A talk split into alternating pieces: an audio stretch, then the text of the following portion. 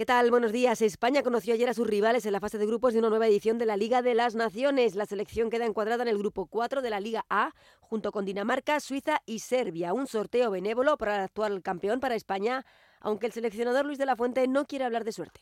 Están aquí las 16 mejores selecciones. Suerte, de, como comentaba el compañero, me parece un poco frívolo.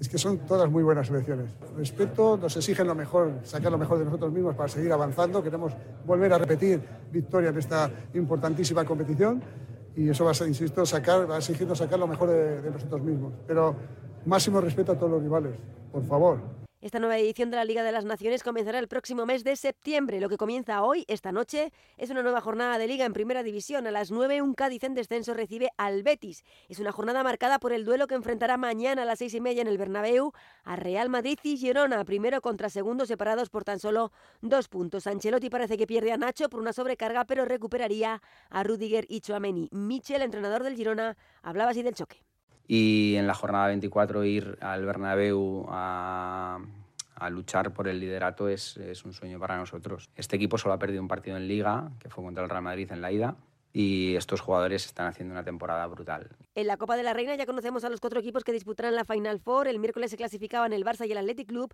Ayer lo hicieron la Real Sociedad al ganar 1-2 al Levante y el Atlético de Madrid que se impuso en el derbi 2-1 al Real Madrid. Y en baloncesto, partidos de Euroliga, partidos jugados ayer, cuarta derrota del líder del Real Madrid en esta competición en casa de Olimpia Milán.